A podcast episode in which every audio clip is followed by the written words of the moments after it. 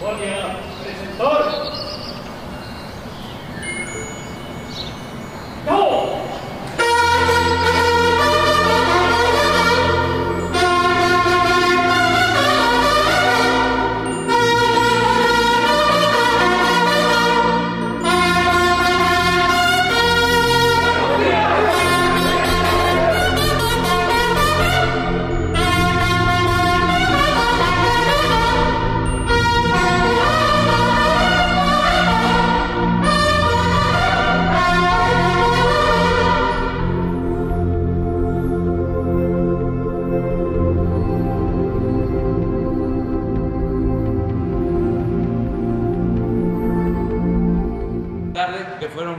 temas. Los que se trataron en la reunión de la mañana de temprano sobre seguridad y otros asuntos, pero ya hoy vamos eh, a informar como todos los lunes sobre quién es quién en los precios de los combustibles, se van a dar a conocer los eh, videos para mostrar el avance en las obras. Y también vamos a informar al pueblo de México sobre el contenido de la reforma eléctrica, de la reforma a la Constitución, para que todos los eh, mexicanos sepan el por qué nos conviene la reforma constitucional, por qué le conviene al pueblo. Hay quienes este, no quieren porque eh, a ellos les beneficia el marco legal actual, lo que fue la llamada reforma energética, que favorece a un puñado de empresas, a los potentados, a los que se sentían dueños de México, a costa del sufrimiento de la mayoría de la gente. Es exactamente lo que sucedía con el pago de impuestos, de cómo a todos se les exigía pagar impuestos, pero a los de arriba, que son casi los mismos, se les condonaban los impuestos. Esa es la forma más clara de explicar qué era la política neoliberal o neoporfirista. Bueno, en el caso de la industria eléctrica es algo parecido. Las grandes corporaciones pagan muy poquito por la luz y toda la gente, los usuarios, más de 40 millones de hogares y de usuarios en general, tienen que pagar más que los que eh, tienen grandes corporaciones, centros comerciales, los que eh, utilizan la luz con propósitos mercantiles, comerciales, económicos, financieros. Y el que tiene un foco, dos focos, tiene que pagar proporcionalmente más que los machuchones, que los de arriba. Entonces, todo esto lo fueron eh, tramando para ir debilitando a la Comisión Federal de Electricidad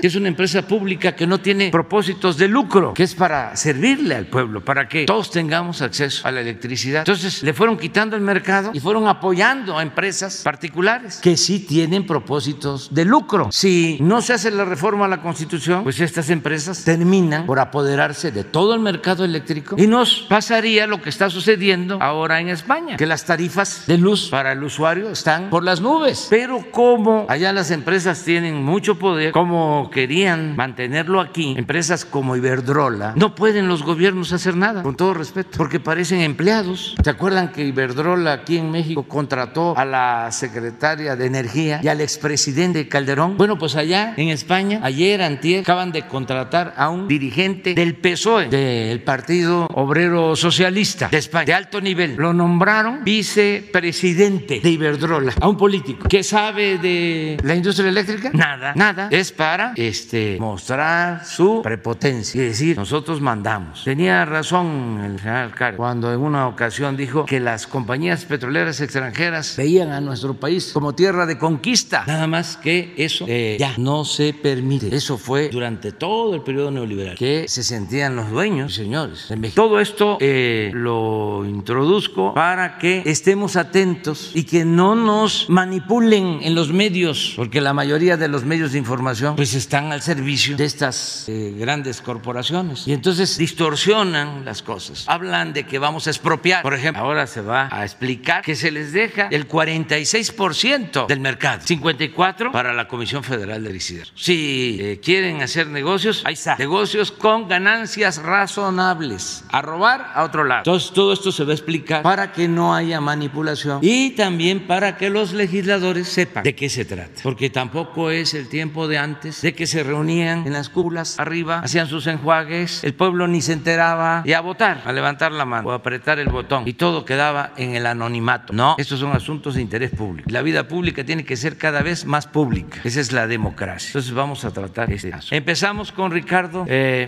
luego los videos, luego quiero que eh, Marcelo Ebrard dé a conocer una carta que nos envió el presidente Biden y luego explicamos lo de la reforma eléctrica. Ese es el programa. Buenos días, señor presidente. Buenos días a todas y a todos ustedes. Quienes quieren el precio de los combustibles en, la gasol en las gasolinas, eh, ya el, la mezcla mexicana de petróleo arriba de los 74 dólares por barril. Por eso el incentivo fiscal para la gasolina regular ya cerca del 71%, un, un subsidio muy importante que, que se está dando, un incentivo fiscal muy importante.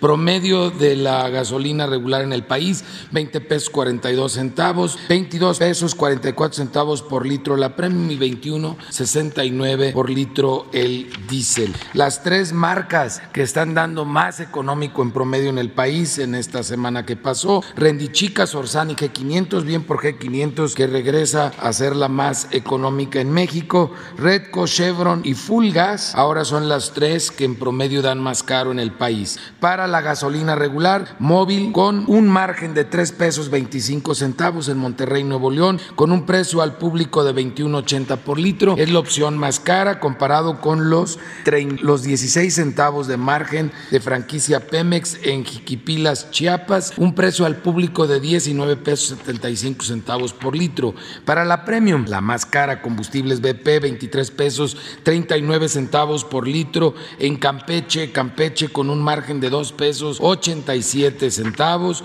comparados con 16 centavos de margen de franquicia Pemex en La Paz, Baja California Sur, 21 pesos 42 centavos por litro, muy bien por esta gasolinera. En La Paz es difícil dar económico el combustible por los temas de logística. En el diésel, combustibles BP, el precio más alto, 23 pesos 17 centavos por litro con un margen de 2 pesos 74 centavos en Zamora, Michoacán, mientras que franquicia Pemex con un margen de 20 centavos y un precio al público de 21 pesos 20 centavos por litro en eh, Humán, Yucatán, es la opción más económica. Vemos ahora el tema de verificaciones y en verificaciones atendimos 306 denuncias presentadas a través de la app de litro por litro, 245 visitas y o verificaciones correspondieron para atender esas denuncias, seis no se dejaron verificar y nueve tuvieron algún tipo de, de problema por no dar litros completos. Los que no se dejaron verificar en Tasquillo Hidalgo,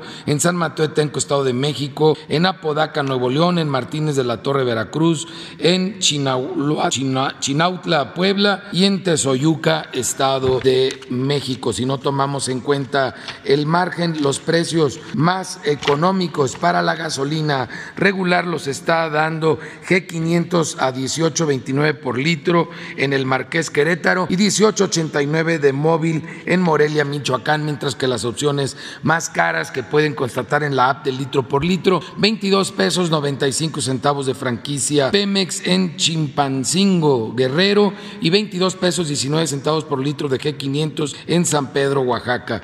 Mientras que para la Premium, la más barata, 20 pesos 49 centavos de Servifácil en Coatzacoalcos, Veracruz y 21 pesos con 6 centavos de G500 en Tampico, Tamaulipas. Las más caras para la Premium, móvil 23 pesos 99 centavos por litro en eh, Ciénega de Flores, Nuevo León y 23.93 de G500 en San Pedro, Mixtepec, Oaxaca. El diésel finalmente la más barata 19.79 de G500 en Querétaro, Querétaro y 20 pesos con 9 centavos el litro de móvil en Morelia, Michoacán. Las más caras 23.97 franquicia Pemex en Tecoloapan, Guerrero y 23.81 de G500 en San Pedro, Mixtepec, Oaxaca. Seguimos también revisando los servicios sanitarios que por cierto se nos han subido un poco los que están cobrando, que no estaban cobrando antes. Ojalá lo vuelvan a dar gratis todos y los mantengan limpios. 13.53 es el precio promedio para tanque estacionario del gas LP y 25 pesos con un centavo el cilindro de gas por kilo. Si ustedes pueden ver, se ha venido respetando los precios máximos en todas las regiones que está dividido el país, aunque también por el aumento de los precios del petróleo ha venido aumentando el precio máximo semana con semana, pero se puede mantener por debajo de eso y seguimos teniendo muchas opciones en el país que están dando por abajo del precio máximo, como es el caso en Felipe Carrillo, Puerto Quintana Roo, donde se está dando a 11 pesos 57 eh, centavos el litro, cuando el promedio en esa región, el precio máximo en esa región es de 14 pesos con 57 centavos y tenemos más ejemplos en Hidalgo, en Querétaro, en Veracruz y si vemos ahora los cilindros de gas, ejemplo, gas de Hidalgo, en Simapán Hidalgo, que tiene un precio al público de 22 pesos 62 centavos por kilo,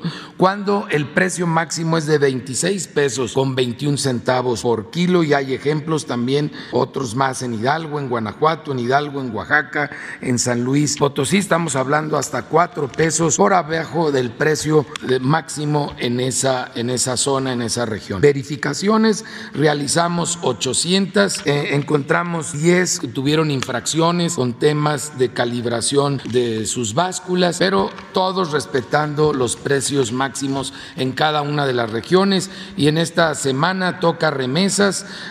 El mes pasado 4.744 millones de dólares que enviaron las heroínas y héroes desde los Estados Unidos a mamá o a esposa acá en México fue 64.5% más alto que el 2018, 39.7% más alto que en el 2019 y 32.7% más alto que el año pasado. Ulink fue la mejor opción para envío de efectivos. Te dan por tu promedio de envío de 350 dólares 7.163 pesos con 87 centavos. Esto porque no cobran comisión y porque tuvieron un muy buen tipo de cambio, 20 pesos con 47 centavos por dólar. Cuando la peor opción el mes pasado fue Western Union, que daba 6.797 pesos con 82 centavos por tus 350 dólares, que es el envío promedio. Ellos estaban cobrando una comisión de 8 dólares y muy mal tipo de cambio, 19.88 en promedio. Para depósito en cuenta, la mejor opción fue Pangea Money Transfer que te estaba dando 7.418 pesos con 58 centavos, un muy buen tipo de cambio, 21.50 por dólar. Y 4.95 era la comisión que estaban cobrando, mientras que la opción, la peor opción, Golden Money Transfer, estaba cobrando una comisión de 4 dólares 99 centavos allá en Estados Unidos, pero muy mal tipo de cambio, 20 pesos con 5 centavos por dólar, por eso por tus 350 dólares te estaba dando 6.900 217 pesos con 45 centavos y no hay variaciones en las ventanillas de pago de entrega de distintas empresas de este lado, del lado de México. Allá las heroínas y héroes deciden cuánto va a recibir su familia acá, escogiendo bien por quién envían ese dinero allá en Estados Unidos. Muchas gracias. La Secretaría de la Defensa Nacional informa los avances en la construcción del Aeropuerto Internacional Felipe Ángeles al 11 de octubre de 2021. En la pista norte y central, plataforma y rodajes, se realiza el tendido de concreto de alta resistencia como parte de la estructura, así como trabajos para el señalamiento, colocación de bases y luminarias para los sistemas de luces. En la terminal de pasajeros, se ejecuta la instalación de escaleras eléctricas, aeropasillos, puertas automáticas, domos y fachada a base de vidrio. Además, la colocación de mármol y porcelanato en pisos de salas de última espera.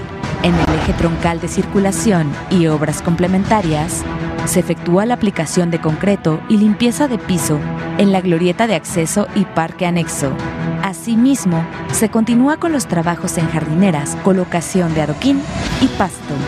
En la realidad y barda perimetral, se continúan los trabajos de colocación de la reja galvanizada, así como el habilitado de acero para columnas. En la interconexión vial, tramo Caseta Tultepec Santa Lucía, se realizan trabajos del paso deprimido con respecto a la conformación de la estructura del muro de contención. A la fecha, se han generado 122.077 empleos civiles. Faltan 161 días de construcción. Es 8 de octubre y estamos sobre una de las torres de enfriamiento que se construyen en la planta combinada. Va el reporte de esta semana. Dentro de los trabajos de obra civil, se reporta la colocación de pórticos y anclajes de estructura en las torres de enfriamiento del área de proceso. De igual manera, se montaron los equipos acumuladores de domos de vacío en la planta combinada del paquete 1 y continúa la colocación de estructura de acero para soporte de equipos. Todas las subestaciones eléctricas avanzan en su desarrollo en la obra civil en las diversas plantas químicas. En el paquete 2, a cargo de Samsung, en la planta reformadora ya se encuentran instaladas las dos primeras bombas de carga y continúan los trabajos en sistemas enterrados e instalación de tubería en toda el área de las plantas químicas. Con respecto a equipos fabricados en el exterior, se reporta desde Corea la preparación del embarque de equipos intercambiadores pertenecientes a la planta hidrotratadora de naftas del paquete 2 y también se ha embarcado los primeros módulos correspondientes a la planta UOP del paquete 3.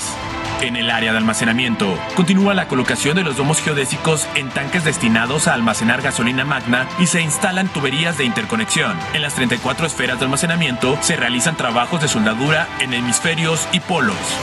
En el área de edificios administrativos se trabaja los sistemas de impermeabilización y jardines, y en el cuarto de control central se realizan trabajos de soldadura en estructura para cristales de la fachada, así como en los trabajos de obra interna para colocar las consolas de control y áreas de oficinas. En el laboratorio se colocó la losa de acero en los cuatro módulos, y en el edificio de telecomunicaciones continúa la colocación de vidrios en la fachada.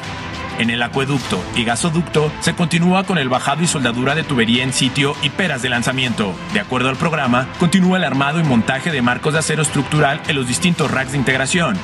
En el vivero se lleva a cabo el trasplante de plantas de ornato cultivadas hacia las áreas verdes designadas en la refinería. Tren Maya, reporte de actividades, semana 48 de 157. A lo largo de los primeros cuatro tramos del tren Maya, ejecutamos 302 kilómetros de terracería.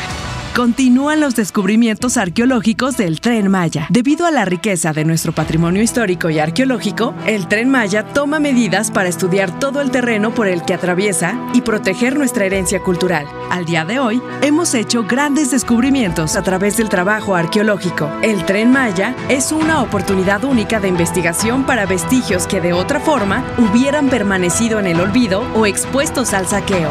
Uno de los más deslumbrantes es el Sacbé de Cacalchen.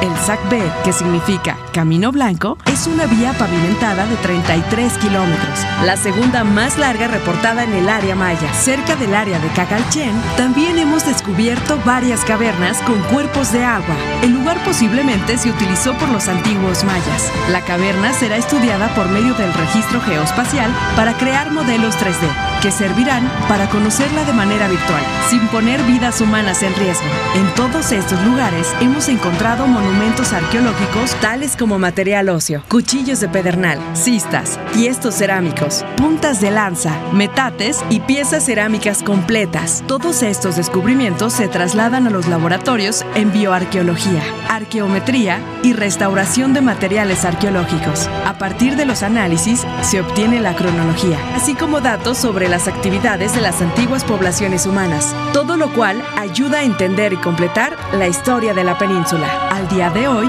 hemos encontrado un total de 16.572 monumentos a lo largo de los primeros cuatro tramos del tren.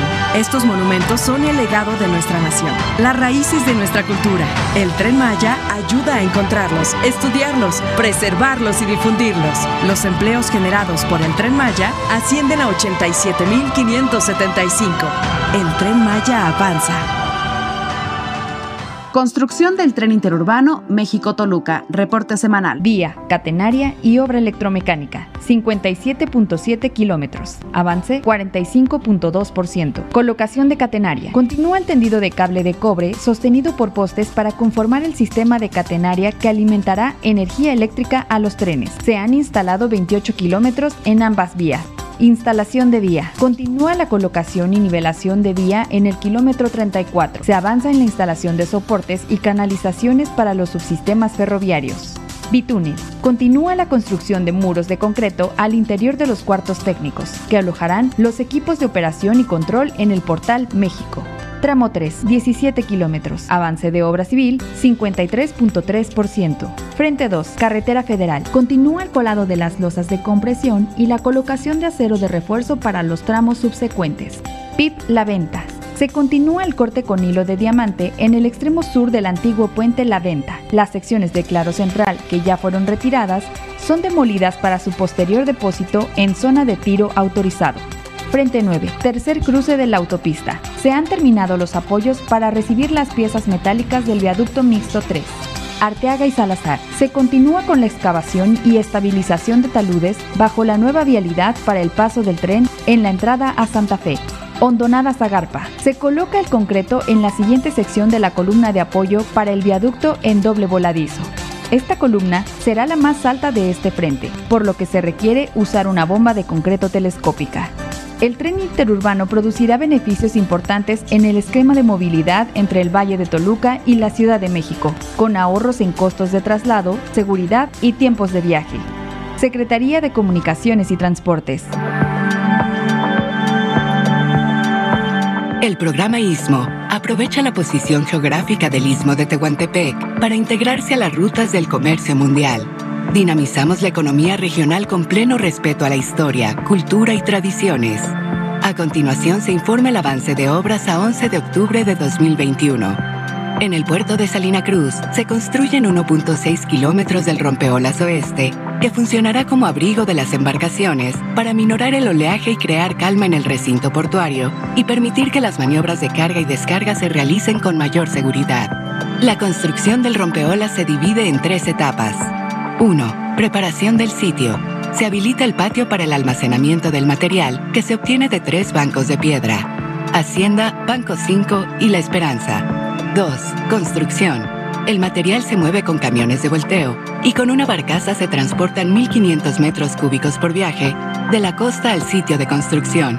Se crea un tapete de más de 108.000 toneladas de roca en el cual se colocarán los elementos de concreto que se están fabricando para formar una estructura de roca y concreto resistente. 3. Operación y mantenimiento. Se monitorea la estabilidad de la estructura y se da mantenimiento. Con la construcción del rompeolas oeste, se avanza en el nuevo puerto petrolero comercial de Salina Cruz, el cual tendrá un costo aproximado de 4.100 millones de pesos y una profundidad de hasta 24 metros. En el programa ISMO, mejoramos la infraestructura a favor del bienestar económico y social del Istmo de Tehuantepec. Bueno, esta es la traducción, ahora les muestro la versión en inglés, breve, breve introducción. El día 7 de septiembre pasado, señor presidente López Obrador hizo una carta para el presidente Biden, yo la entregué el día 9 de septiembre en, en uh, Washington al secretario de Estado Anthony Blinken a propósito o durante la entrevista que sostuve con motivo del diálogo económico de alto nivel. Eh, les recuerdo que ese diálogo tendrá el 9 de noviembre sus primeros resultados. El día viernes, que tuvimos el diálogo de alto nivel de seguridad, en donde se sustituye ya la iniciativa Mérida por el encuentro bicentenario, bicentenario que, eh, al que alude también el presidente Biden en su carta, me entregó el secretario de Estado la respuesta del presidente Biden a la carta que acabo de referir que había enviado el presidente López Obrador. Entonces, paso a, a leerles la traducción que hicimos en la Cancillería. La carta viene fechada el día 6 de octubre, dirigida al presidente de México, Andrés Manuel López Obrador. Dice el presidente Biden, estimado señor presidente, reciba nuevamente mis más sinceras felicitaciones por la reciente celebración del bicentenario, se refiere al bicentenario de nuestra independencia. No hay mejor momento para que transformemos nuestra relación bilateral que cuando nos asociamos en asuntos de vital importancia como la migración, el comercio, el desarrollo, la seguridad y la conservación. Conservación se refiere a la conservación del medio ambiente. A medida que nos acercamos al 200 aniversario de las relaciones entre, nuestros dos países. Recordar que Estados Unidos fue el primer país que reconoció a México como país independiente. 2022 se celebran los 200 años de relaciones entre México y los Estados Unidos tenemos la oportunidad de reafirmar nuestro compromiso de mejorar la vida de, nuestras gente, de nuestra gente y establecer un rumbo estratégico para el futuro. Es por eso, ah, perdón, gracias por su carta del 7 de septiembre en la que describe su enfoque para gestionar la migración. Se está refiriendo a la carta que envió el presidente López Obrador. Compartimos la visión de un sistema migratorio que proteja humanamente nuestras respectivas fronteras, amplíe las vías legales de oportunidad y protección en los Estados Unidos, considere las solicitudes de asilo de manera justa y eficiente, reduzca la migración irregular y aborde las causas fundamentales de la migración. Es el tema de la carta del presidente López Obrador. Es por eso que desde que asumí el cargo, redirigí los recursos del innecesario muro fronterizo hacia probadas inversiones como tecnología y modernización de los puertos de entrada terrestres. Estamos trabajando para mejorar el procesamiento y para que se identifique mejor a las personas que tienen solicitudes legítimas de asilo y otras formas de protección, mientras desechamos rápidamente a las que no lo tienen. Le he dejado claro al Congreso de los Estados Unidos que también es hora de que actúen para proporcionar un camino hacia la ciudadanía y un sistema de inmigración legal, justo y eficiente. Estamos de acuerdo en que la forma más eficaz y sostenible de disuadir a los posibles migrantes de que huyan de sus hogares es abordando las causas fundamentales de la migración, la falta de oportunidades económicas, la débil gobernanza, la corrupción, la violencia y la inseguridad. Es por eso que he intensificado nuestro compromiso con Centroamérica y mi administración esbozó un enfoque integral que se basa en las lecciones aprendidas de mis años al frente de este esfuerzo como vicepresidente de los Estados Unidos. Un aspecto fundamental de ese enfoque es nuestra asociación con México para garantizar que la migración regional sea segura, ordenada y humana. Como lo discutió la vicepresidenta Harris con usted, abordar las causas fundamentales de la migración es una de las principales prioridades de nuestra administración, por lo que le pedí que liderara un esfuerzo de todo mi gobierno en esa dirección. En el último año, Estados Unidos ha, proporcionado más de 600 millones de dólares en asistencia internacional a El Salvador, Guatemala y Honduras. Le he pedido también al Congreso de los Estados Unidos 861 millones de dólares adicionales en mi presupuesto para el año fiscal 2022 para Centroamérica. A través de una variedad de programas estamos abordando la inseguridad económica, la desigualdad, la lucha contra la corrupción, la seguridad y la violencia de género en Centroamérica. Desafíos que impulsan a las personas a tomar la difícil decisión de irse. Así. Espero trabajar con usted para ampliar nuestra cooperación, específicamente aumentando la inversión en el sur de México y el norte de Centroamérica. Me complació ver a nuestras agencias de desarrollo viajando juntas a El Salvador para identificar nuevas oportunidades. Agradezco el financiamiento y la implementación de su gobierno en el norte de Centroamérica de los programas Jóvenes Construyendo el Futuro y Sembrando Vida para proporcionar empleo y capacitación a las juventudes, así como para brindar ingresos sostenibles a las familias pobres rurales en las comunidades de alta emigración. Estados Unidos también está poniendo a prueba programas de transferencias de efectivo condicionadas en la región y estamos interesados en aprovechar las observaciones y lecciones de los programas existentes y por implementarse en Centroamérica, compartir las mejores prácticas y considerar una posible actividad pilota conjunta. Ambos sabemos que la competitividad económica es una piedra angular de estos esfuerzos. Su carta mencionó la necesidad de elevar las condiciones de vida de los más vulnerables en nuestra región, un objetivo que comparto profundamente. El relanzamiento del diálogo económico de alto nivel reconoció por primera vez la necesidad de asegurar que el crecimiento económico llegue a quienes de otra manera se quedarían atrás. Me complace ver una reanudación robusta y respetuosa de nuestra asociación en el área de seguridad, que es fundamental para todo lo que esperamos lograr juntos. Espero discutir con usted cómo podemos hacer más dinámica nuestra región norteamericana. Nuestro pasado y presente están entrelazados, así como nuestro futuro. Sé que sobre esta sólida base de asociación podemos acercarnos a este desafío regional de una manera que se mantenga firme con las esperanzas que cada uno tiene para nuestros países. Somos más fuertes cuando trabajamos juntos y espero con ansias nuestros esfuerzos conjuntos por venir. Atentamente y firma el señor presidente Joe Biden. Esta es la carta y esta es la versión en inglés. Bueno, esta es la página 2, esta es la página 1 y la página 2 que también se pone a disposición para ustedes. ¿Cuánto, señor presidente? Buenos días, con su permiso, señor presidente. El pasado 30 de septiembre, el presidente de la República, el licenciado Andrés Manuel López Obrador, envió una iniciativa de reforma al Congreso de la Unión en materia de electricidad, materia energética en el área de electricidad. ¿De qué consta esta reforma? Es la modificación a los artículos 25, 27 y 28 constitucional. A su letra dice el cambio en el artículo 25 propuesto. El sector público tendrá su cargo de manera exclusiva las áreas estratégicas que se señalan en el artículo 28 y que no constituirán monopolios las funciones que el Estado ejerza de manera exclusiva. ¿Qué dice el artículo 28? Pues que será correos, telégrafos, radiotelegrafías, minerales radioactivos, litio y demás minerales estratégicos, generación de energía nuclear, electricidad y la exploración y extracción del petróleo. También queda en resguardo que la CFE, dentro de los transitorios, pasará a ser organismo del Estado con personalidad jurídica y patrimonio propio y es responsable de la electricidad y el sistema eléctrico nacional, así como de su planeación y control. Será autónoma en el ejercicio de sus funciones y en su administración y estará a cargo de la ejecución de la transición energética en materia de electricidad. La CFE pasará de ser una empresa productiva del Estado a un organismo del Estado. ¿Y en qué consiste este cambio? En el 2003, en la reforma que hizo el presidente Peña Nieto, se le dio el estatus de empresa del Estado a la CFE para poderla dividir,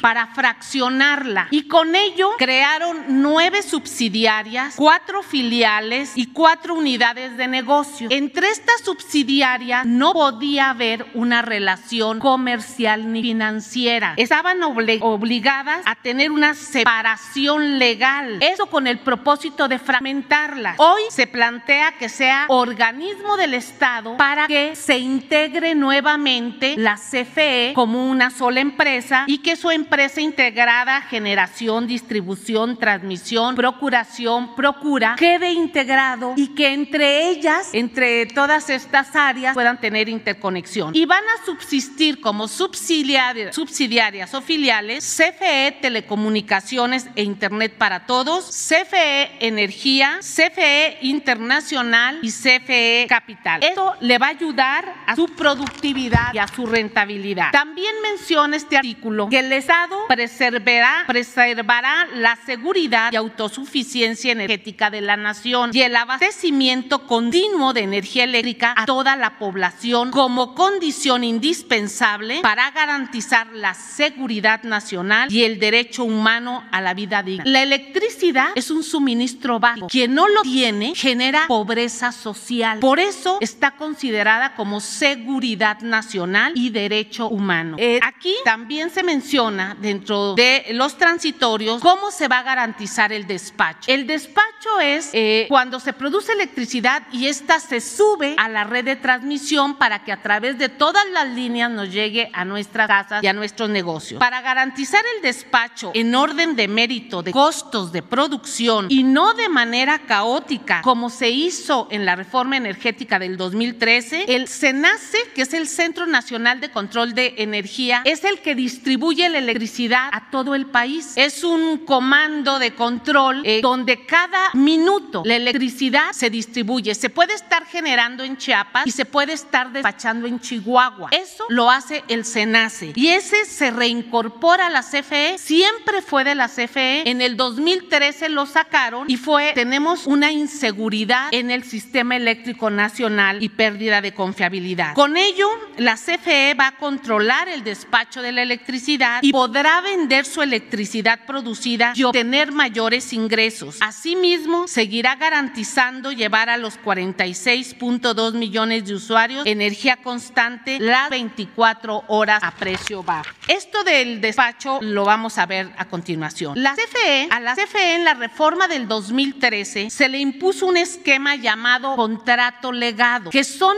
acuerdos impuestos entre dos de las subsidiarias de la propia CFE para que compren electricidad entre ellas a precios generalmente altos y que impactan en la financia de la empresa. La reforma que propone hoy el presidente Andrés Manuel López Obrador es eliminar dichos contratos legados y un cambio de despacho en la electricidad. Miren, en el 2013, fuera de la ley, la Secretaría de Energía publicó un acuerdo que se llama Términos para ofertas de capacidad basadas en costos. Y con ello, con ese acuerdo, limitó el despacho de la electricidad de la CFE a la red de transmisión, incluso violando la ley de la industria eléctrica en su artículo 4, y con ello fijó el siguiente orden. Lo primero que se produce a las 8 de la mañana, se sube la electricidad nuclear, después la solar y la eólica, que son intermitentes, posteriormente la geotermia, posteriormente el gas, y hasta sexto lugar se enviaron a las hidroeléctricas. Al final, la térmica y el carbón. Esto se hace todos los días. En esta reforma eléctrica, el nuevo despacho de las centrales eléctricas primero serán las hidroeléctricas, porque es la energía más limpia y firme y constante y la más barata. Posteriormente la nuclear, tenemos una planta nuclear, después la geotermia que utiliza el calor del subsuelo y que es sustentable y que es de la CFE. Posteriormente va el despacho de la CFE que produce a través de gas y térmica para dejar las intermitentes como la eólica y la solar en el sexto y en el séptimo y posteriormente el gas de privados y al final el carbón. Este despacho, este nuevo despacho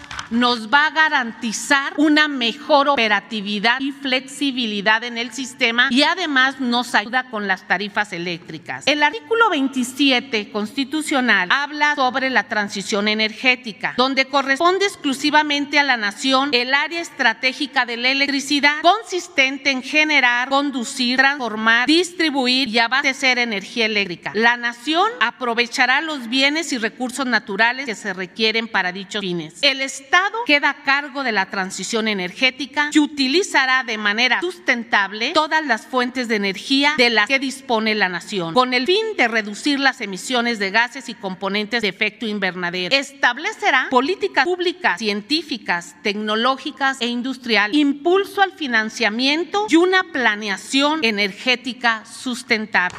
El artículo 28 señala sobre la seguridad energética. La CFE generará como mínimo el 54% y los privados el 46% de electricidad. Esto garantiza a todos los mexicanos seguridad energética, donde la CFE mantiene la misión de servicio social y con ello las tarifas de la luz se podrán mantener a un precio por debajo de la inflación. Asimismo, entre el 54 y el 46% van a coexistir para poder suministrar el 100%. Y esto es lo que comentaba el señor presidente. Los privados van a estar en el mercado en el 46% y no se les va a nacionalizar ni nada, este, eh, ni un tornillo ni una tuerca. Eh, dentro de los transitorios se señala que las funciones de los órganos reguladores, como es la Comisión Reguladora de Energía y la Comisión Nacional de Hidrocarburos, pasan a ser parte de la Secretaría de Energía para garantizar una planeación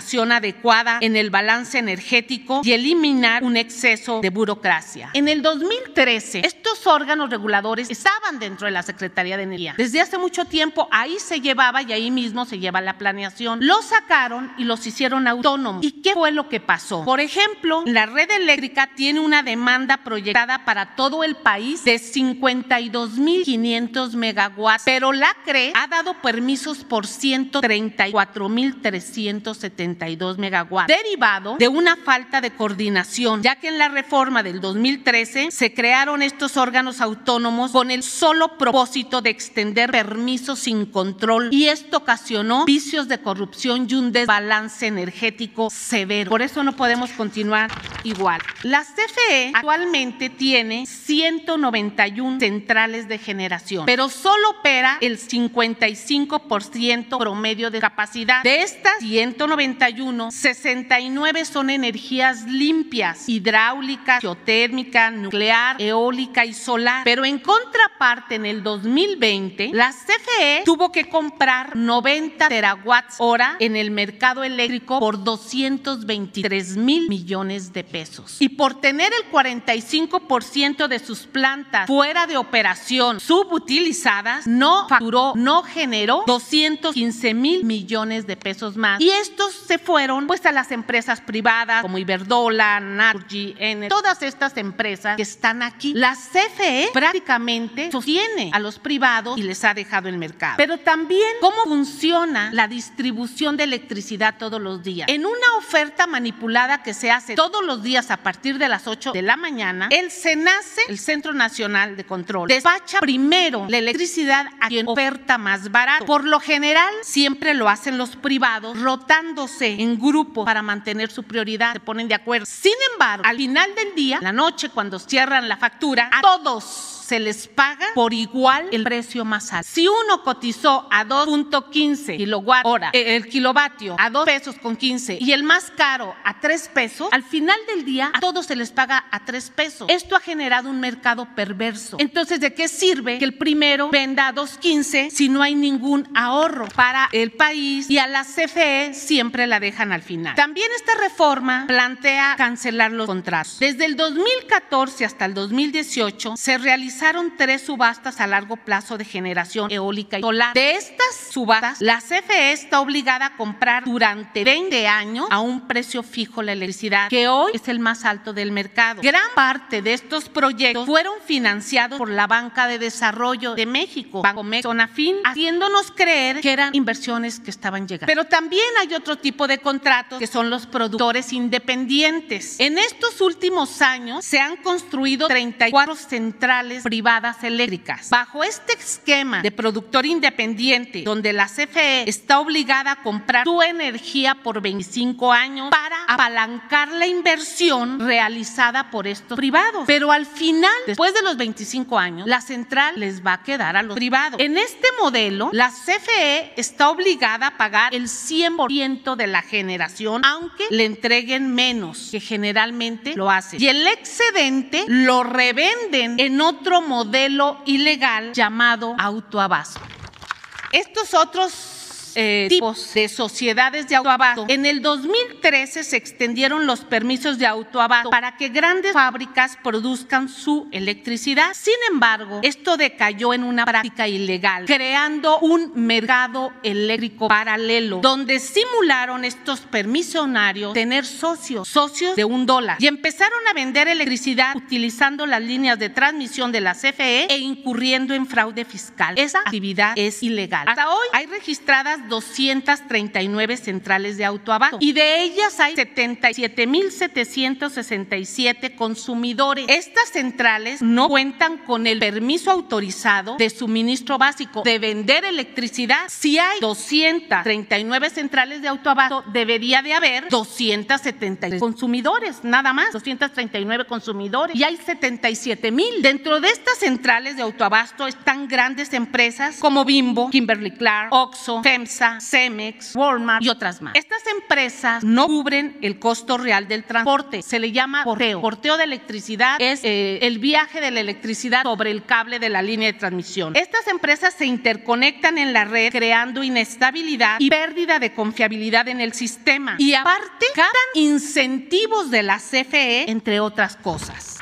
Esta pues es una tabla de las empresas que tienen contratos de interconexión y que pues tienen una demanda contratada de más de 5 millones o mil megawatts. ¿De qué incentivos estamos hablando? En la reforma del 2013 se implementaron unos certificados que se llaman certificados de energía limpia con el propósito de incentivar a que se produjera electricidad. ¿Cómo se funciona? ¿Cómo funciona? La CRE emite estos certificados por cada megawatt producido generalmente por las energías eólicas o solar a los productores privados. Y una vez que se les da estos eh, certificados, la CFE los tiene que comprar, ya que es la única empresa pues que compra electricidad para vender al público. Sin embargo, la ley en el 2013 no contempló que la CFE tuviera acceso a estos certificados por la energía limpia que ya produce a través de su central nuclear, que es muy limpia, de sus hidroeléctricas, de su geotermia, que son las más limpias, baratas y constantes. Trabajan las 24 horas. La solar y la eólica no son. Actualmente, la Comisión Federal de Electricidad ha pagado más de 6 mil millones de pesos de estos certificados a 335 centrales privadas. Al finalizar el contrato, se habrá subsidiado prácticamente el 50% de la inversión inicial en esta planta. Si estos contratos no se cancelan, a 20 años la CFE va a tener que pagar más de 100 mil millones de pesos. O sea, nos salen muy caro. Esto de que es muy barato, pues no es cierto. Actualmente, ¿cómo estamos generando en el país? Actualmente, tras este modelo que se diseñó en el 2013, con productores independientes, con autoabasto, con subastas, ya el 62% de los generadores son privados y el 38%, solo el 38% de la CFE. La reforma energética plantea eliminar las modalidades ilegales de generación privada y que en el 46% de producción que a diario se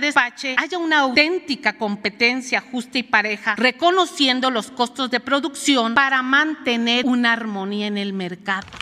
Esto es lo que le conviene a México. La transición energética. Bueno, somos de afortunados porque en el país tenemos uh, la producción de electricidad a través de las diferentes tecnologías de combustión interna, que es de gas, de carbón, hidroeléctrica, nucleoeléctrica, eólica, solar. Aquí están las, porcentajes. La CFE se encargará de mantener los márgenes establecidos en los compromisos internacionales que México ha firmado. Que el 35% de la electricidad sea limpia al 2024. Tan solo ahorita estamos despachando el 9% de las hidroeléctricas y las hidroeléctricas tienen una capacidad más del 18%. Asimismo, impulsará la generación distribuida en hogares, escuelas, edificios, pozos de riego, núcleos rurales, entre otros. La generación distribuida son estos paneles solares que la gente eh, coloca en sus domicilios, en su edificio y que no utiliza la red de transmisión, que no necesita incluso permiso de la CRE, solo necesita el permiso de interconexión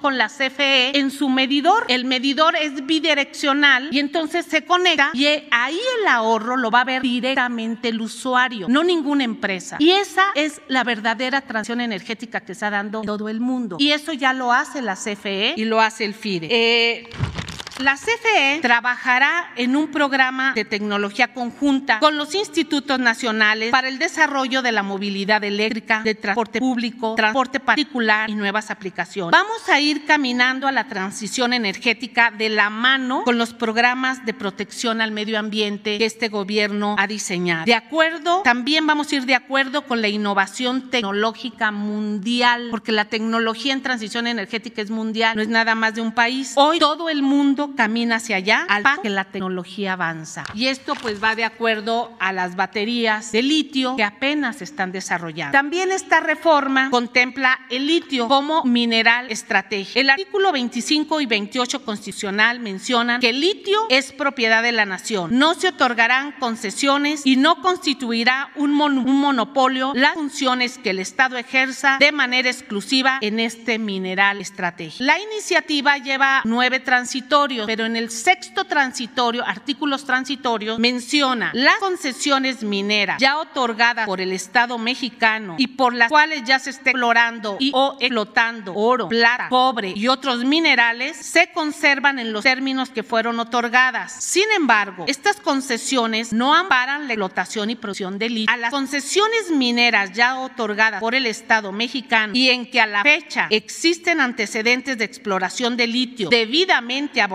por la Secretaría de Economía, no les será aplicada la región referida en el párrafo anterior. Esto es lo que consiste esta reforma, pues que es a beneficio de todos los mexicanos. Si me permite, señor presidente, mostrar una gráfica sobre las tarifas eléctricas. Me ponen la, la amplían, por favor. Este, eh, aquí abajo, por favor, para ver los meses. Esta es una gráfica sobre eh, la tarifa de la, de la electricidad en diferentes partes del mundo. Pero aquí vemos de enero a septiembre. Estamos viendo cómo España es esta tarifa hasta arriba. Ahora en septiembre está disparada por un modelo que en el 2013 aquí nos implementaron con la reforma y que está en manos de privados el mercado. Y este es México. Esta tarifa es México, donde el presidente cada mes vigila que las tarifas no sean por arriba de la inflación para cuidar la economía familiar. Entonces, esto es lo que se está proponiendo, esto es lo que se está cuidando y esto era el modelo que si no actuamos es a donde nos van a llevar. Por eso es esta iniciativa. Y esto tan solo es de este año. Si nos vamos a los años anteriores, bueno, pues vamos a, tener. Pero esto es de este año y hoy por eso allá en España es un escándalo lo de las tarifas eléctricas. ¿Es cuándo, señor presidente? Bueno, pues vamos a las preguntas. Hombre, mujer. Ustedes dos. Ah, Dalila, que quedaron pendientes. Buenos días, presidente. Dalila Escobar de Atiempo.tv. Preguntarle en primer lugar sobre un tema que, bueno, pues generó polémica en las últimas horas, no nada más en redes sociales, sino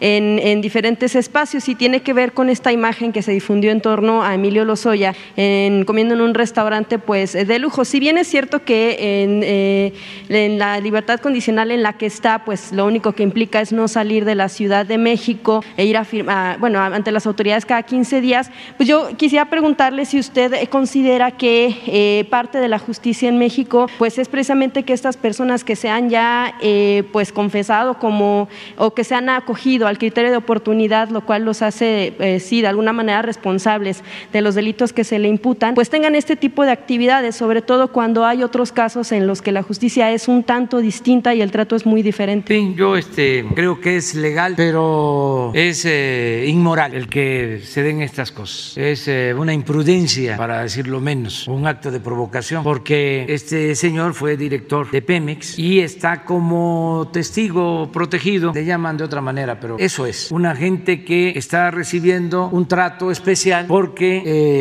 decidió dar a conocer toda la corrupción que se produjo en el sexenio anterior, incluso desde Calderón. Todos estos negocios con empresas extranjeras, lo de Odebrecht, él dio a conocer de cómo a cambio de contratos eh, Odebrecht entregó dinero para campañas políticas y también cómo, y eso es muy importante, la reforma energética la aprobaron los legisladores porque recibieron sobornos. ¿Qué legisladores? Pues los del bloque conservador. Entonces, por eso, pues produce indignación el que esté comiendo en un restaurante eh, de lujo, aunque legalmente lo pueda hacer. Se trata de un testigo de actos de corrupción que dañaron a México, porque imagínense que esta reforma que ahora queremos eh, hacer a un lado se aprobó con sobornos, con moches que se repartieron a los legisladores para que votaran. Una gran inmoralidad. Entonces viene muy a cuento. No es este, algo ajeno a lo que estamos tratando, porque esto que queremos corregir se originó con la corrupción que denuncia el señor Lozoya y que eh, la fiscalía está eh, atendiendo. Son denuncias en contra de legisladores y de los que recibieron dinero. Eso es eh, lo que está de por medio en este caso. Ojalá y la fiscalía informe sobre este asunto. Sí, porque bueno, usted tiene que ver con un poco con lo que usted ha mencionado sobre este asunto de que no pierden su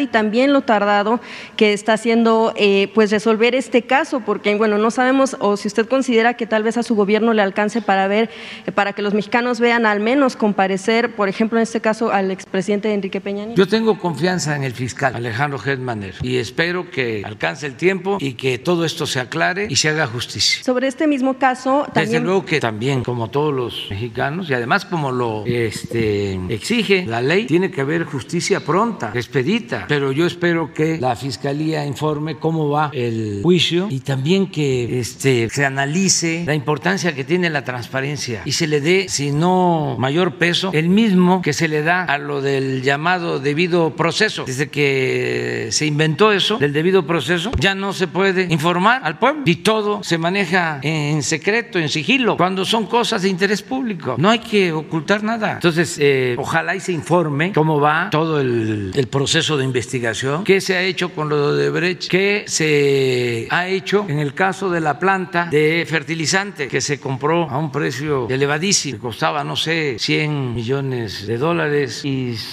la compraron en 400. Ganaron muy poquito. Este, es exactamente lo opuesto a lo que decía Antonio Ortiz Mena, hacer negocios con utilidades razonables. Estos este, parecía que no tenían llenadera, o parece que no tienen llenadera porque todavía quieren seguir este, y amagan con regresar, nada más que ya no van a poder lograr. Pero bueno, este, ojalá y la Fiscalía informe. Justo también sobre este tema, bueno, pues parte de la polémica giró en torno a lo que ha sucedido con los científicos que están siendo también investigados por la eh, Fiscalía General de la República. Han cuestionado el tema del actuar del, fiscal en torno al tratamiento, porque bueno, ya incluso han sido citados a comparecer ante la Fiscalía especializada en materia de delincuencia organizada. Incluso algunos integrantes de su propio gabinete han considerado que ha sido exagerado señalar a los científicos por eh, lavado de dinero, delincuencia organizada y eh, consideran que pues hay una persecución contra científicos y una, una especie de permisión para que personas que han declarado que son del, yo soy eh, partidario de que no haya impunidad para nada, que se aplique la ley por pareja. Al margen de la ley, nada, y por encima de la ley, nadie. No porque yo soy científico, no tengo derecho a robar. No, nadie tiene derecho a robar, sea quien sea, y que haya justicia. Lo que se tiene que este, procurar es de que no se fabriquen delitos, que no haya venganzas, que no se utilice la ley con propósitos políticos, electorales, como era antes, hace poquito. Lo que pasa es que hay como amnesia en los medios de información información, no en todos, se les olvida, si no ha pasado mucho tiempo, todavía el neoliberalismo, la política de pillaje, este, se aplicaba hasta finales del 2018, todo esto que estamos viendo, se dedicaban a, a saquear, a robar, estamos, llevamos, ya vamos a cumplir tres años, el primero de diciembre, y mucho tiempo lo estamos dedicando a enderezar entuertos, a ver cómo eh, resolvemos problemas heredados por la corrupción, lo de los gasoductos. Imagínense eh, hacer negocio eh, comprando o contratando gasoductos que supuestamente iban a transportar gas para plantas termoeléctricas que se iban a construir. No se hicieron las plantas termoeléctricas, pero sí se hicieron los contratos de los gasoductos. Miles de millones de dólares. Contratos leoninos. Logramos bajar la tarifa, ahorrar, eh, revisando los contratos, pero de todas maneras hay un excedente del 40% del gas que hay que pagar. Ayer eh, estuve en Temacapulín, en los altos de Jalisco, una presa que construyeron sin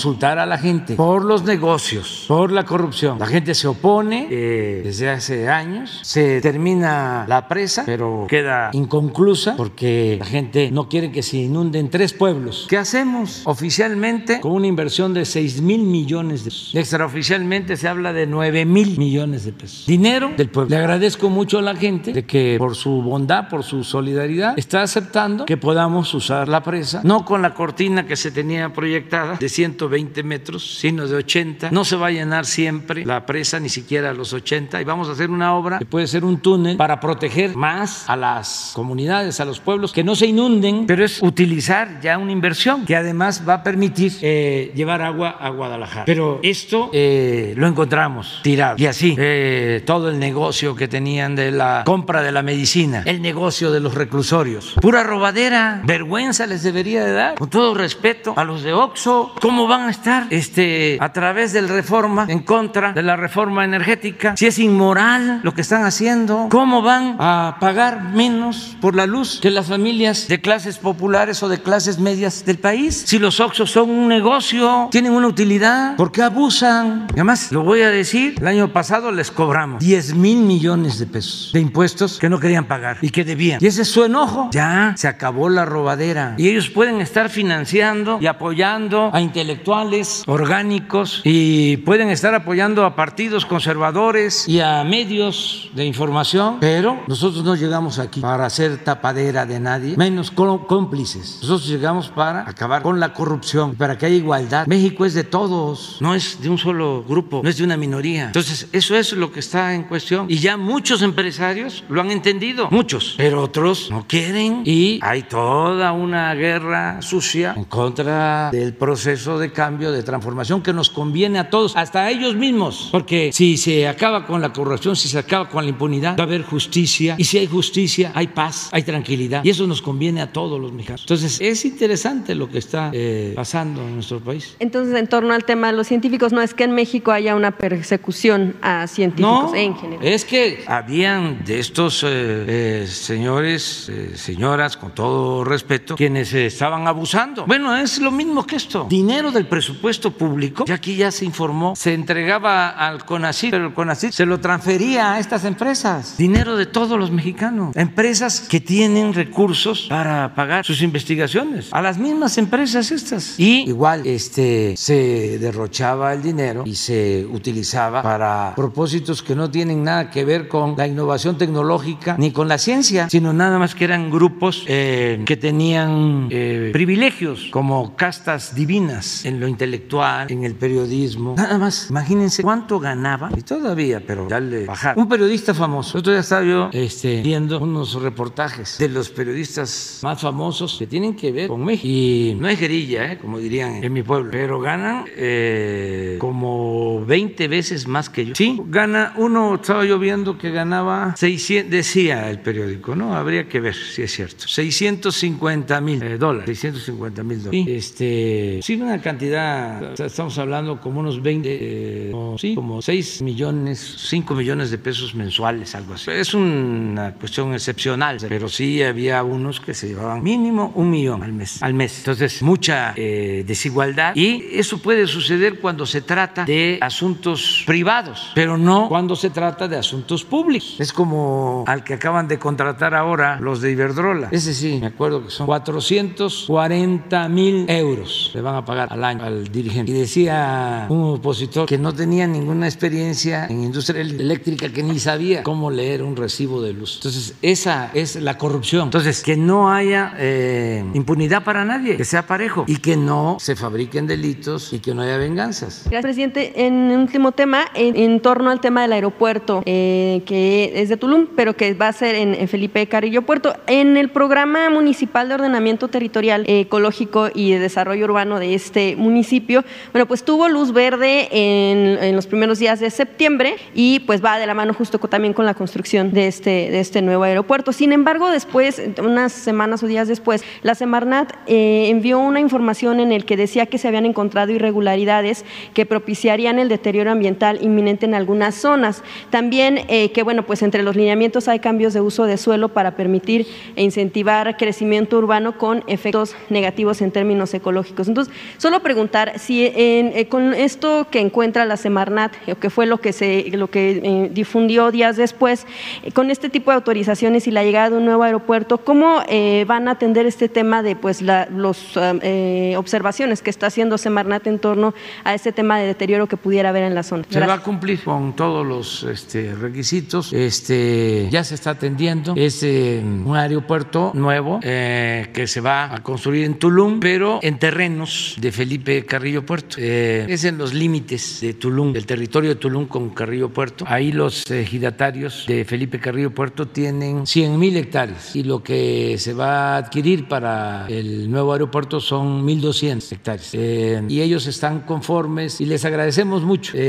también debe de haber alguna inconformidad porque pensaban algunos que iban a hacer su agosto, como era antes, vendiendo todo a precio elevadísimo, robando. Entonces, acá los eh, ejidatarios, que son originarios de Carrillo Puerto, de la antigua Chan Santa Cruz, donde se llevó a cabo la resistencia de mayo. Por eso me da mucho gusto, porque son originarios. No son hombres de negocios, entre comillas, este, traficantes de influencia, corruptos, es gente buena, que eh, nos está ayudando. Me mandaron a decir que ellos apoyan la transformación y que me apoyan y que por eso daban toda la facilidad y que quieren ellos también tener participación en otros terrenos que van a estar cerca, que pues, esta obra va a eh, ayudar mucho para el desarrollo urbano. En todos los casos se está poniendo orden, está a cargo de toda esa eh, región eh, Román Meyer. En cada tramo del tren Maya hay un responsable. En el tramo 1 que va de Palenque a Escárcega es Javier May, el secretario de Bienestar, el responsable. De Escárcega hasta Campeche es el tramo 2. La responsable es la secretaria de Medio Ambiente, María Luisa Albores. En el tramo 3, que es de Campeche hasta Izamal, el responsable es el director del Instituto de Antropología e Historia, Diego Prieto, porque es el tramo con más vestigios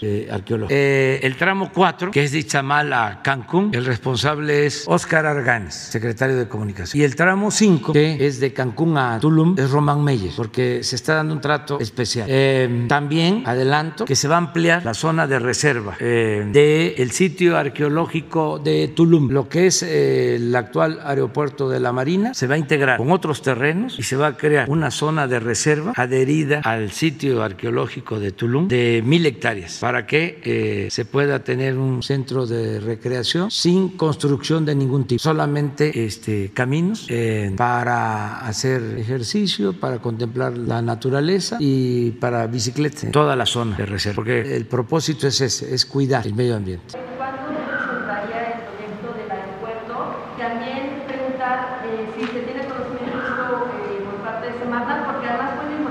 Sí, sí hay conocimiento, pero ellos tienen que cumplir con su responsabilidad, no porque se trata de un programa prioritario, van a dejar de cumplir. Ellos este, reciben la solicitud y hacen las recomendaciones y en este caso eh, desarrollo urbano tiene que este, eh, aplicar las medidas.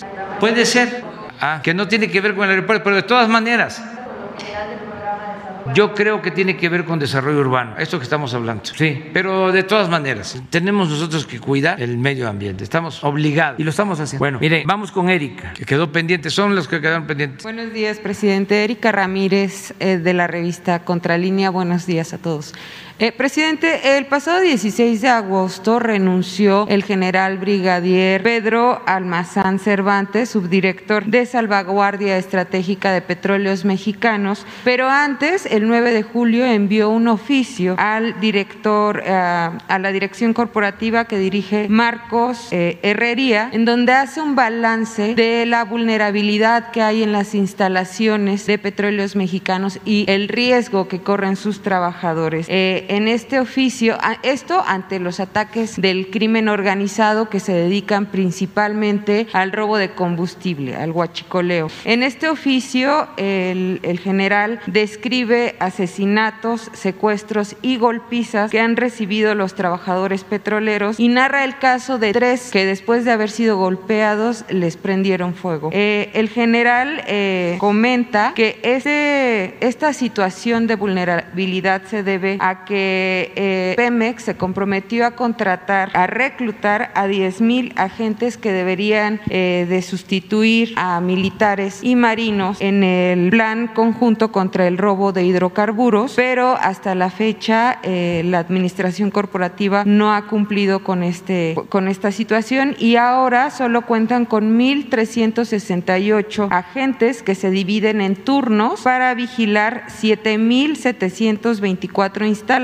terrestres, 306 marinas y 66 kilómetros de ductos, lo que hace imposible su trabajo. Eh, presidente, ¿qué podría responder ante esta situación y qué respuesta le daría al general que tuvo que renunciar a su cargo? Pues yo no sé si ese sea el motivo por el que renunció. A mí no me han informado nada, ni el secretario de la Defensa, ni el secretario de Marina, ni el director de Pemex sobre esta situación. Y eh, lo que todos los días vemos es eh, el combate al huachicol y eh, la forma como se va avanzando. Les puedo mostrar la gráfica que vimos hoy en la mañana, que esto da una idea de cuánto se robaron de combustible, a pesar de que hemos bajado mucho el robo, porque antes era una cantidad, pues ahí está, ¿no? Son 3 mil barriles. Y este es el promedio que traemos. Y miren cómo estábamos. Aquí tomé la decisión. 81 mil barriles se robaban. Y era una asociación delictuosa porque no solo eran los huachicoleros, eran también las autoridades que en el mejor de los casos se hacían de la vista gorda. Entonces hemos ahorrado mucho y esto se lo debemos a la Secretaría de Marina y a la Secretaría de la Defensa. Por eso este, me llama la atención. No son pocos 1.300 elementos para toda esta cantidad de infraestructura que... Vamos a reforzar, vamos a reforzar seguramente, este, porque no queremos ni siquiera los 3 mil y menos el promedio de 4.3. Y donde nos está costando más trabajo también para que, como la vida pública tiene que ser cada vez más pública, y siempre digo lo que pienso, donde nos está costando más trabajo es en Hidalgo, es donde tenemos más tomas clandestinas, pero ya vamos a atender. Este, yo quiero agradecer a las Fuerzas Armadas porque nos han ayudado. Sin el apoyo de ellos no hubiésemos podido, porque en efecto son mafias este, eh, que tienen que ver con eh, el crimen eh, llamado organizado o delincuencia organizada, pero se está avanzando. Pero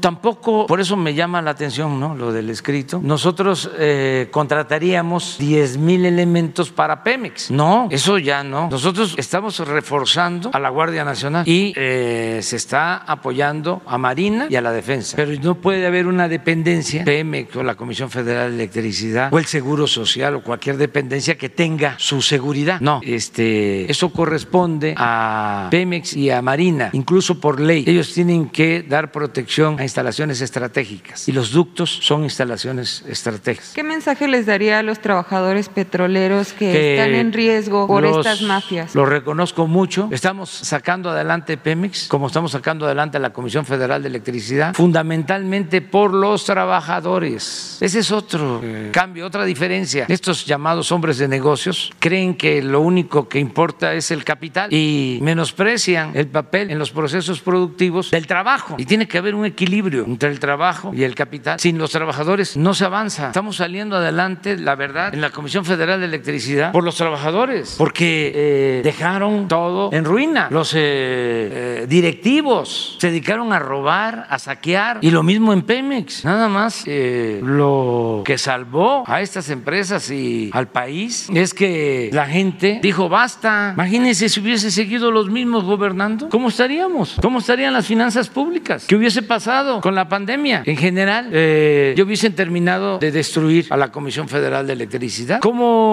estaba Pemex? ¿Cómo lo recibimos? Eh, las refinerías convertidas o a punto de convertirse en chatarra. Ya estaban vendiendo las plantas de las refinerías. Vendieron plantas. Más no les dio tiempo, en el caso de la producción petrolera, 14 años ininterrumpidos de caída, 14 años. ¿Y qué nos dijeron con la reforma energética que se aprobó mediante sobornos? De que íbamos a estar produciendo el doble de lo que se eh, extraía a finales del 2013, eh, principios del 2014. Puras mentiras, pura corrupción. Entonces, los trabajadores nos han ayudado muchísimo. Trabajadores de Pemex, trabajadores de la Comisión Federal de Electricidad y se los agradecemos. Y estamos pendientes para protegerlos siempre, no están solos. Presidente, en Contralínea publicamos un trabajo sobre el nuevo modus operandi del huachicol y que ya investigan a la transnacional Trafigura y a la empresa mexicana impulsora de productos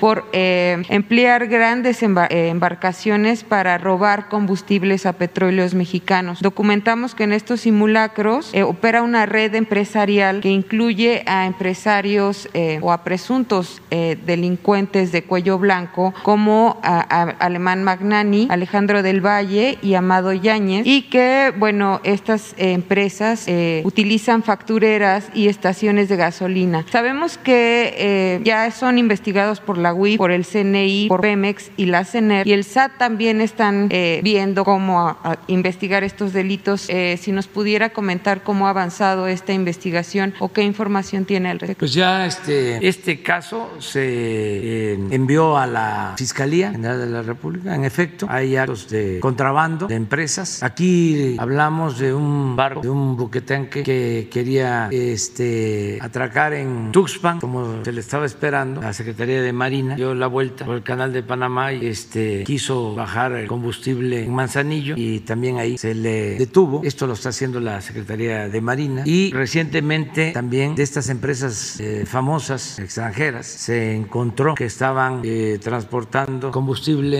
eh, de contrabando y se suspendió el permiso de importación a Transfigura. Ya no hay impunidad para nada. Y este no es estar en contra de la iniciativa privada o de las empresas o que se haga negocio. No, al contrario, queremos impulsar la actividad empresarial. Lo estamos haciendo, pero tiene que haber orden y se tiene que acabar con la corrupción, porque eso perjudica a todos. Antes, eh, ¿quiénes hacían los negocios? Pues los que tenían influencia. Nada más eh, los dos últimos sexenios. Empresa favorita en este, el gobierno de Felipe Calderón, Repsol de España. Y desde luego esta Iberdrola. Si se hace una auditoría de Repsol, empezando por el contrato que les entregaron sin licitación desde Los Pinos para comprar gas del Perú. Repsol como intermediario, porque en España no hay gas. Un contrato de más de 20 mil millones de dólares, que luego lo cancelan porque empieza a bajar el precio del gas en Estados Unidos, ya no les convenía traer Manzanillo del Perú. Ese es un negocio. Otro negocio, el contrato para explotar gas en Burgos a Repsol. Miles de millones de pesos del presupuesto público. ¿En qué se benefició el país? Tercero, la venta de acciones que tenía Pemex en Repsol, que tenían un precio, vende Pemex las acciones y al poco tiempo se van a las nubes. Buen negocio para Repsol, mal negocio para Pemex y la nación. Estoy hablando nada más de tres, pero al rato me acuerdo de otro. En un sexenio, eh, los astilleros, pero eso es otro, otra empresa. OHL, el sexenio pasado, todo, lo mismo, todas las autopistas concesionadas, segundos pisos concesionados. ¿Cómo eh, tenían, cómo tendrían de influencia que en una de las autopistas y en el segundo piso, ese de satélite, eh, compitió la empresa de Sling contra OHL y descalificaron a la empresa de Sling que ofrecía un costo más bajo. La descalificaron porque su proyecto arquitectónico no iba acorde con la naturaleza. Pero esa pasa, porque bueno, hay que cuidar este, la imagen urbana. Una autopista, de Tlacomulco, o sea acá, el centro. Lo mismo, ¿quiénes compiten? OHL y la empresa de Sling. La de Sling ofrece un costo más bajo. Resuelven que ganaba en puntuación OHL. ¿Y cuál fue el punto que decide? De que la empresa de Sling no tenía suficiencia financiera para darle el contrato. Todo esto que les estoy diciendo está en documentos, se puede probar. Eso ya no sucede, ya no va a seguir eh, pasando. Y vamos a seguir eh, revisando eh, todos estos contratos que entregaron y desde luego que no se va a permitir el contrabando. Por eso también se está renovando aduanas porque dominaban los puertos y ya se tomó la decisión que los puertos estén controlados por la Marina. Y ahí no solo es contrabando, sino también drogas. Y ahora hay control en los puertos con la Marina. Y Luego las aduanas, ya también. Aduanas terrestres, la Secretaría de la Defensa. Aduanas marinas, la Armada de México. No se va a permitir la corrupción. Y yo espero que todos ayudemos, porque lo que produjo la crisis de México, sin ninguna duda, fue la corrupción. Nada ha dañado más a México que la deshonestidad de los gobernantes y la corrupción. Eso siempre lo he dicho, no es una pandemia, es una peste. Entonces todos tenemos que ayudar. Por eso vamos saliendo, vamos saliendo, vamos saliendo adelante, porque si no hay corrupción, el presupuesto nos rinde, nos alcanza. Ya puedo decirles que a diferencia de otras crisis, ya eh, hoy eh, ya tenemos más empleos en el sector formal que los que eh, teníamos antes de la pandemia. Es decir, ya nos recuperamos. Perdimos como un millón cuatrocientos mil empleos, ya los recuperamos en menos tiempo que otras crisis. Y el pronóstico de que vamos a crecer este año más del 6% eh, ya es aceptado por especialistas, por expertos, por financieros. Y vamos avanzando, vamos a seguir creciendo con bienestar, atendiendo a la gente humilde, atendiendo a la gente pobre. O sea, vamos. Pero la clave está en acabar con la corrupción. Eh, si por eso voy a ir, de una vez se los eh, informo, voy a ir a Naciones Unidas el día 9 de noviembre, porque México va a asumir la presidencia del Consejo de Seguridad de la ONU y voy a participar en una reunión en la ONU. Voy a hablar de lo que considero el principal problema del mundo, la corrupción que produce desigualdad. Sobre eso va a ser mi mensaje. No, voy eh, a Naciones Unidas. Estamos invitando al presidente Biden a que venga a México. Eh, le agradecemos mucho su apoyo, su solidaridad. Fue muy buena la reunión que tuvimos eh, hace poco con funcionarios del más alto nivel del gobierno de Estados Unidos, señor Blinken, del Departamento de Estado, con el fiscal, con el responsable de la seguridad en Estados Unidos. En fin, fue muy buena reunión y se avanzó bastante, pero esto ya eh, lo informó el secretario de Relaciones. ¿Qué creen que ya me voy? Presidente, nada más eh, como último comentario, queda pendiente el informe sobre la investigación que se le siguió a los seis gerentes de las refinerías de petróleos mexicanos, eh, que nos comentó que, que, se iba a dar aquí mismo. Vamos a informar. Queda Gracias, pendiente. presidente. Sí. Quedan ustedes dos para mañana. Sí, los dos. Y ah, este, acuérdense que el, creo que el jueves y el viernes no hubo ninguna exposición. Fue puro contestar preguntas, ¿no? Ahí nos vamos, ¿no? para que haya equilibrio. Sí, mañana sobre la reforma. ¿Por qué no regresan mañana? Sí, para la reforma. ¿Les parece? Sí, y ustedes dos empezamos. Tengo ahora una reunión. Bueno, muy bien. Nos vemos.